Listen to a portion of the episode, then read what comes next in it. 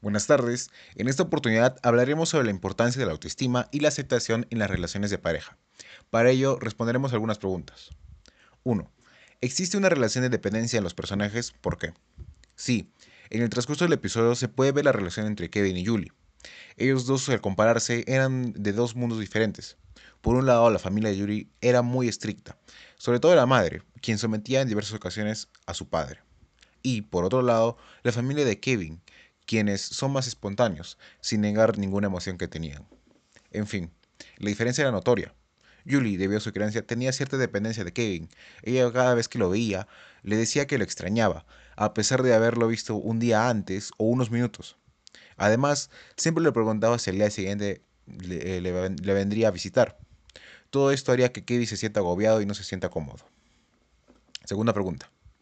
De los personajes, ¿quién de ellos tiene bajo autoestima o autoestima fortalecida? ¿Por qué? De los personajes, quien tiene bajo autoestima es Julie, ya que ella no permite que Kevin disfrute su adolescencia haciendo lo que él quiere y lo que él sentía. Tercera pregunta. ¿Cómo es una relación de dependencia en la adolescencia?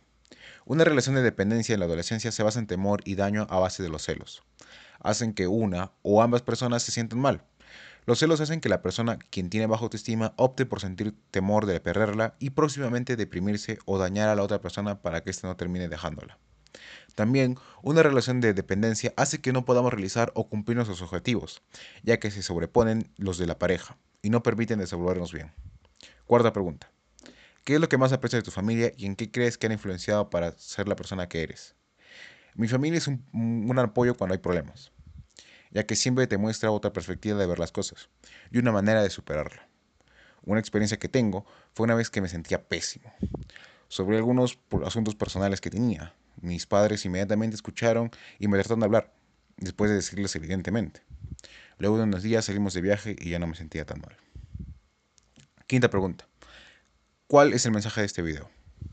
En las relaciones de pareja debemos tener presente los sentimientos de la persona, dando sus libertades para ejercer en lo que ellas quieran.